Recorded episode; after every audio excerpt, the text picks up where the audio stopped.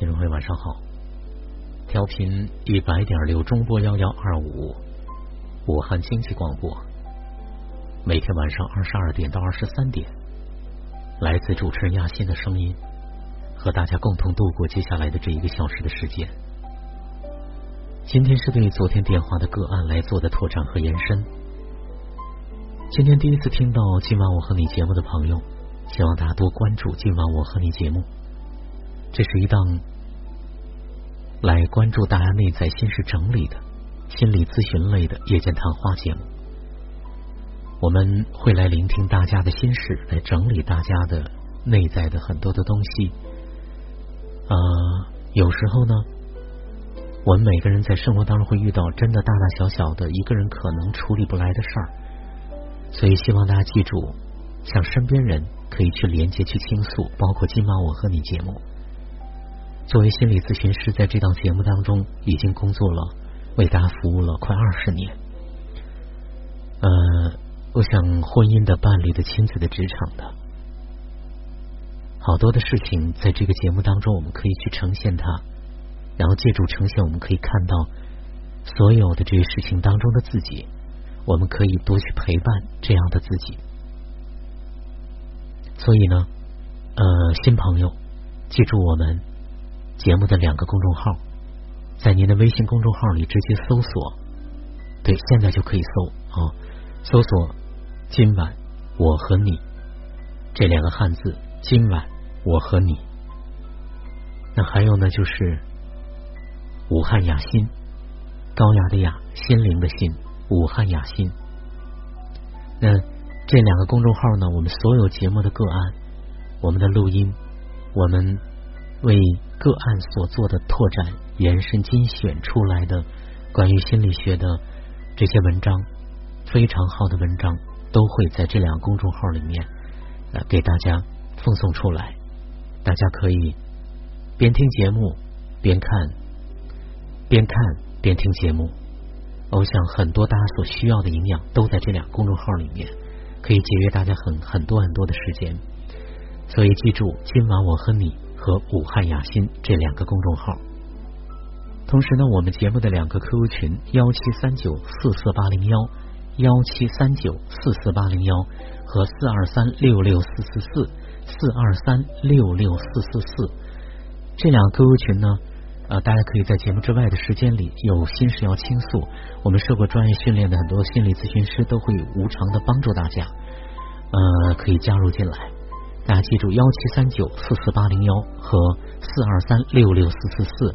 当然，我们还有两个听友的微信群，那这两个听友的微信群呢，这个可以先加我为微信好友，然后会把大家拉进咱们的微信群里。我的微信号就是我的手机号。幺八九八六零零四四零六，幺八九八六零零四四零六。嗯，在分享今天的文章之前，还跟大家说一下，我们今晚我和你的心灵成长团队最新一期的集结马上要开始。我们在这个团队当中呢，我们是建立了一辈子的互相学习的、一辈子前行的咱们的心灵成长团队了。呃。在我们的心灵回归团队当中，我们会来聚焦我们的婚姻、伴侣、亲子、职场，就是我们所有的亲密关系。我们借助于关系当中所呈现出来的问题，不管大家遇到的是哪一块的问题，我们借助于这问题当中的自己，我们去看到我们自己要去承接的功课，我们要去看到我们要前行的方向。那那么，我想我们在这个一辈子的团队当中，不管您在二十岁、三十岁、四十岁、五十岁还是六十岁，我们都会一起去学习、去体验、去探讨，然后一块儿往前走。呃，这就是我们最新一期的心灵成长团队。呃，欢迎大家加入进来。我们要做的事情，呃，记住，呃，要想加入最新一期的，也就是本年度最后的一次的咱们团队的集结，欢迎大家。在春节前给自己一个很好的礼物，成长的礼物，大家加入进来，记住我的手机号幺八九八六零零四四零六幺八九八六零零四四零六。呃，每一次的周日的免费的公益性的沙龙，也都会在我们的公众号里面会公布出来，大家多注意关注。所以记住我们的两个公众号：今晚我和你和武汉亚新。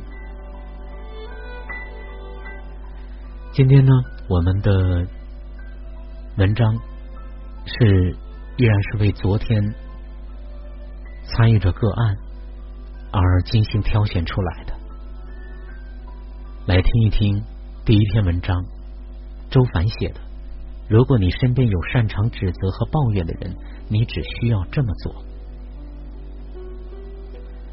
每个人身边都有爱指责和爱抱怨的人，那么如何与他们平和的相处呢？如何不被他们的指责和抱怨所影响呢？他们的指责和抱怨背后到底藏着什么呢？世界上所有的行为只有两个目的：表达爱或索取爱。无论你或你身边的人在做什么、说什么。看起来多么的过分，多么不可理喻。归其根本，这里面的动机不是在给予爱，就是在索取爱。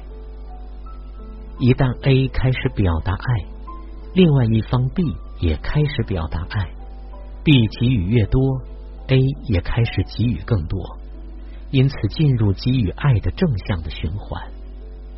反之，则进入索取爱的负向的循环。A 索取，B 就索取，然后 A 索取更多，B 就索取更多，周而复始，直到其中有个人开始成长，找回智慧，不再玩这个游戏。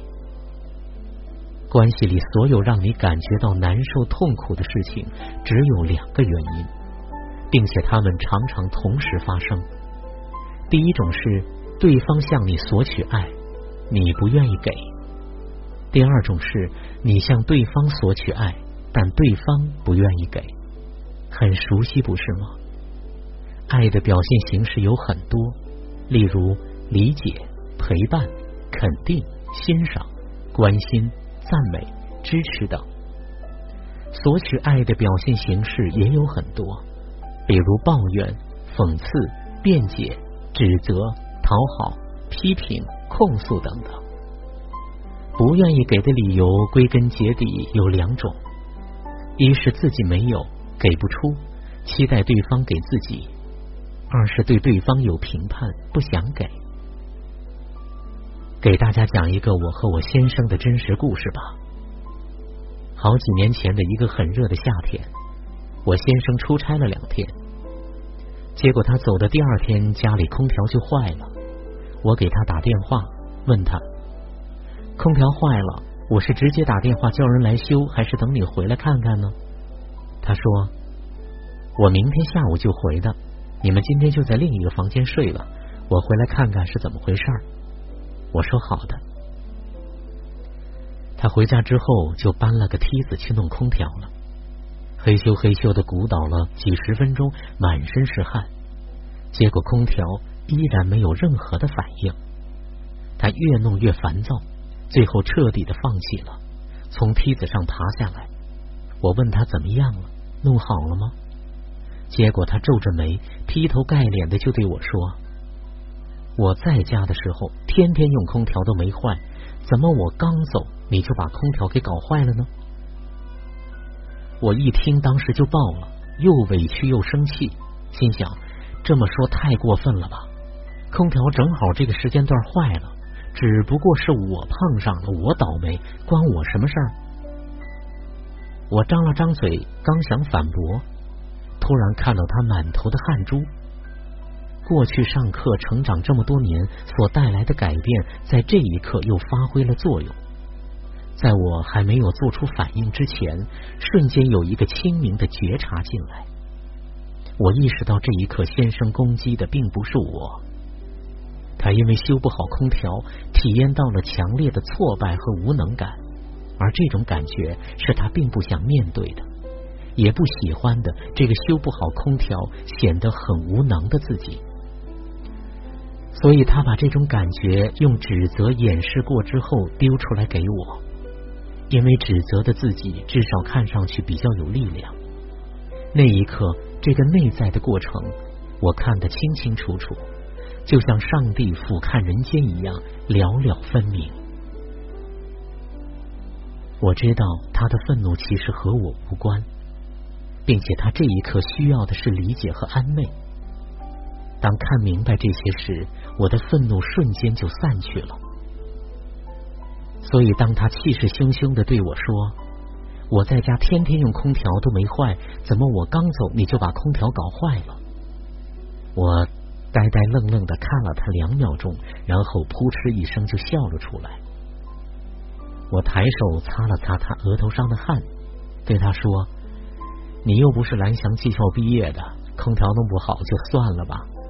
你有那么多地方都那么牛，不用把时间花在这种小事上。”一会儿啊，我们打电话找真正的技工师傅来修，你就赶紧喝点水休息吧。那一刻，我感觉到刚才被用来掩饰愤怒而撑得鼓鼓硬邦邦的先生，好像突然漏了气一样，瞬间就变得柔软下来。然后他的觉察也回来了，他很快意识到自己刚才的模式，说：“对不起，我刚才修的不顺利，自己也很烦躁，把气都撒到你头上去了。”我回应说：“没关系了，刚才有一下点不舒服呢，但我知道你不是针对我的。”然后我们就给了彼此一个大大的拥抱和亲吻。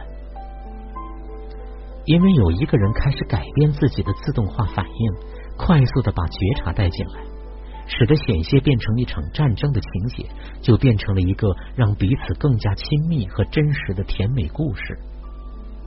那些吵架吵得天翻地覆的人，到最后你问他，你们当时是为什么事情开始的？绝大多数人都不记得最初是怎么吵起来的。引起吵架的事儿本身不重要，怎么解决问题才重要。看见自己内心没被满足，却又无法真实言表的对爱的需求。所以，面对这种类型的指责时，你要做的就是。洞察出对方这一刻想要的是什么，给出对方需要的理解、感激、支持等等就行了。